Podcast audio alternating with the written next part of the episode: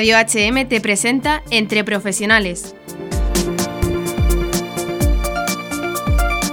Con don Alberto Rollo Mejía, consultor de la Congregación para las Causas de los Santos.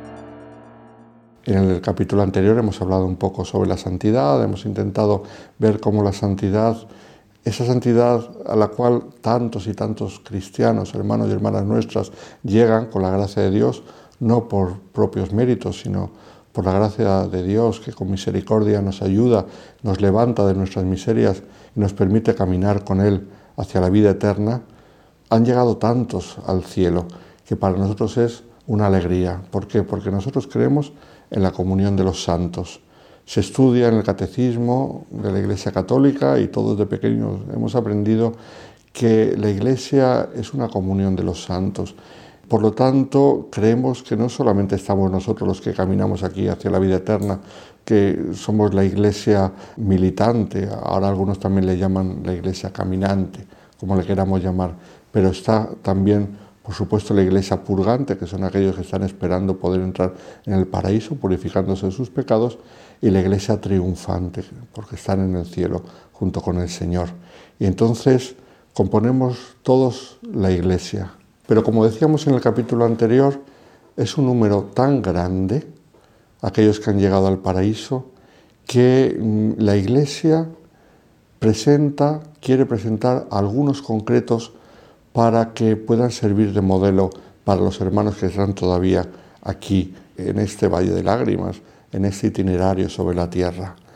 Al ser una comunión de los santos, no solamente se trata de presentarles como ejemplo para los hermanos, sino que también creemos en que los santos del cielo se preocupan por nosotros.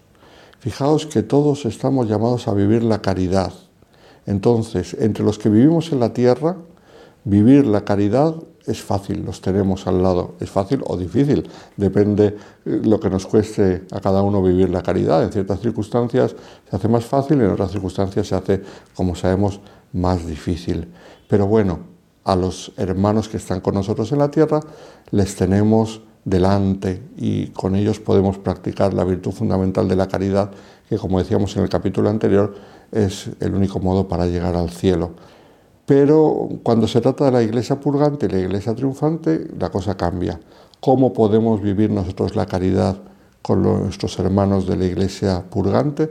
Muy sencillamente rezando por ellos, con los difuntos, ya no se puede vivir la caridad directa de darles de comer, de darles de beber, de vestirles, pero sí se puede vivir, por supuesto, la caridad rezando por ellos.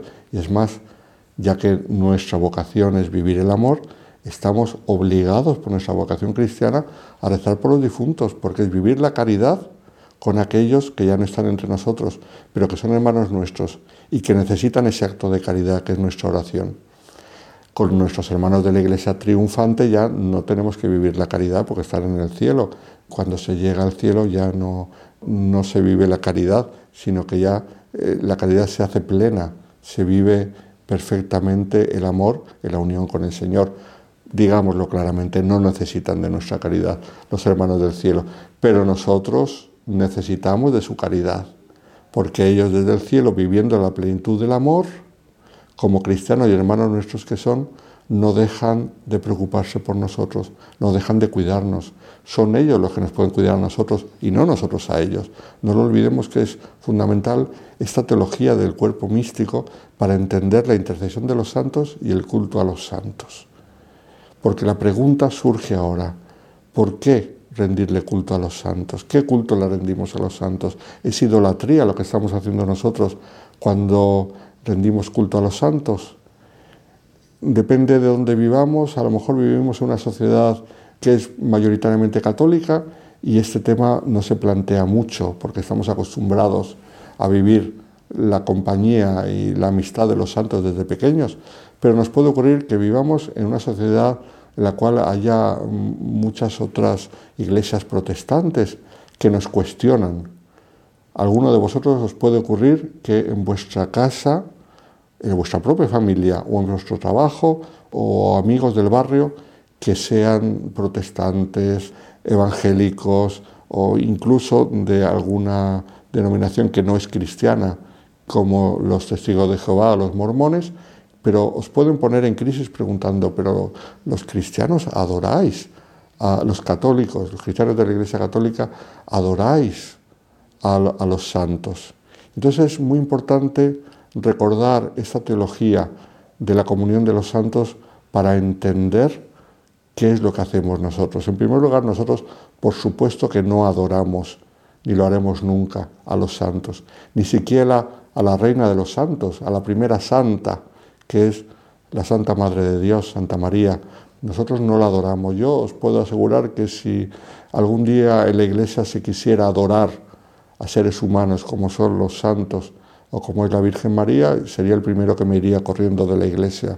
Yo no me quedaría, porque es mentira. Decirlo bien claro a los que os escuchen, que la iglesia no adoramos a los santos, ni nunca lo hemos hecho, ni nunca lo haremos. La iglesia como tal, su magisterio, su tradición, el vivir de cada día de la iglesia, nunca jamás cae en ese extremo de llegar a algo tan ridículo y fuera de lugar como podría ser adorar a un ser humano. Nosotros solamente adoramos a Dios. Sin embargo, a los santos les veneramos. Son cosas diferentes. Está el culto de la tría, que se llama, que es el que solamente Dios puede recibir, la adoración. Por eso, de ahí esa palabra, la tría, viene la idolatría, que es adorar a alguien que no es Dios, el único que merece eh, nuestra adoración, Dios Padre, Dios Hijo, Dios Espíritu Santo, en su unidad y en su Trinidad. Nosotros les adoramos.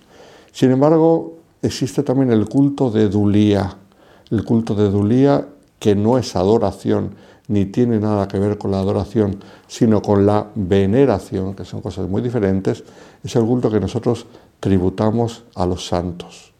Culto de Dulía normal a, todos los santos y uno que llamamos, llaman los teólogos de hiperdulía, a la Santa Madre de Dios, a la Santísima Virgen. ¿Por qué?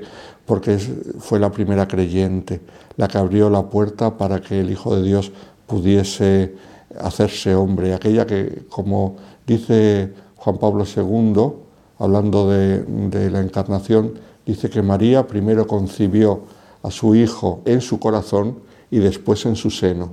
Lo concibió en su corazón cuando dijo que sí al ángel fiat, hágase en mí según tu palabra. Y eso permitió que lo concibiese en su seno.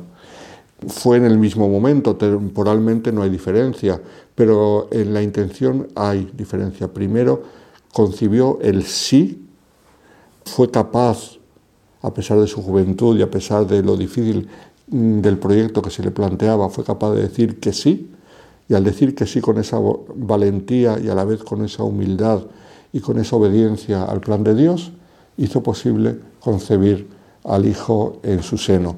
Por eso a María le tributamos el culto de hiperdulía. Sin embargo, al resto de los santos es culto de dulía, que repito, no es adoración, sino es veneración.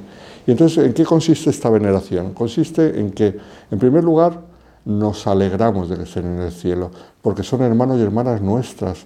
Nosotros no vivimos en una empresa, ni en una sociedad, ni en un equipo. No, nosotros vivimos como cristianos en una familia, que es la familia de los hijos de Dios. Entonces, aquellos que ya están en el cielo son hermanos y hermanas nuestras. Incluso es posible que a lo mejor hermanos y hermanas nuestras, físicos de nuestra propia familia de sangre, estén también en el cielo y sean santos, aunque no estén en los altares. A veces ocurre de vez en cuando que alguien te dice, ah, pues usted sabe que yo tengo una tía abuela mía que ha sido beatificada porque era monja de no sé qué, o yo tengo un pariente de mi familia que ha sido canonizado, beatificado porque fue mártir en tal circunstancia. O sea que eh, nos puede ocurrir tener alguien de nuestra familia que es santo y santo reconocido, santo en los altares, para que nos entendamos. Pero seguramente todos tenemos algún santo eh, de nuestra familia en el cielo que no ha sido reconocido en los altares. Pero aparte de eso, aquellos santos que no conocemos, de cualquier época, de cualquier lugar del mundo, de cualquier raza, de cualquier cultura, son hermanos y hermanas nuestras, porque nosotros somos la familia de los hijos de Dios.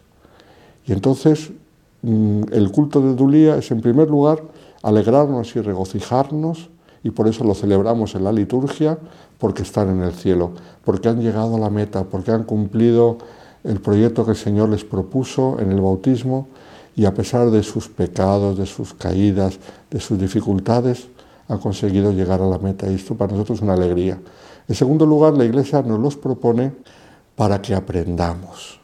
¿Por qué? Porque claro, amar a Dios al que no vemos es muy difícil. Nosotros como consecuencia del pecado original perdimos la capacidad de entender y gustar las cosas espirituales con facilidad.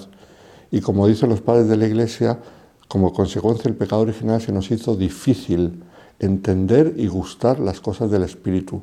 Por eso es por lo que entendemos y gustamos más las cosas corporales y tendemos hacia las cosas corporales.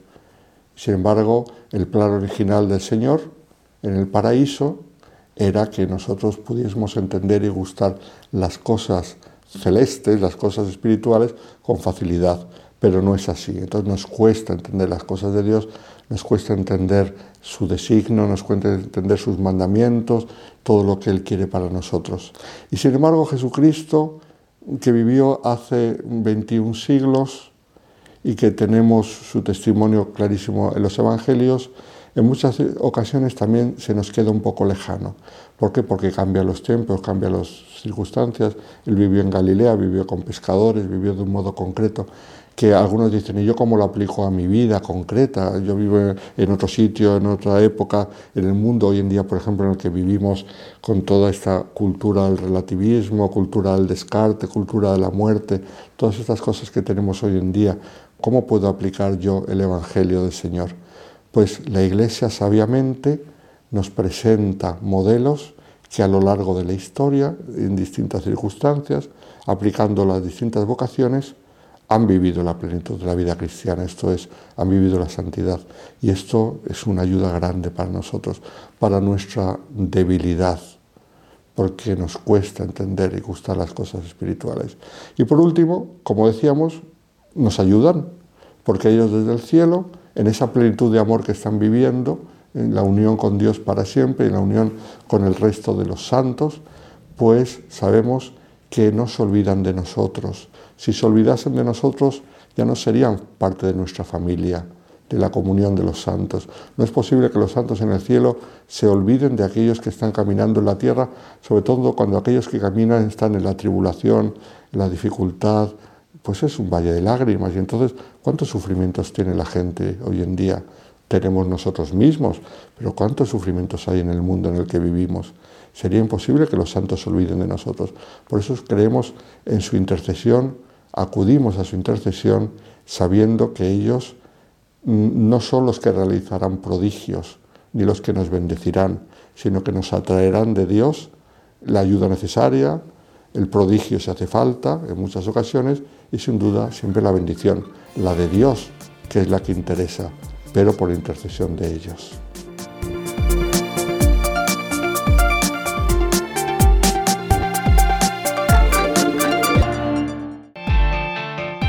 Has escuchado el programa de Entre Profesionales, aquí en Radio HM.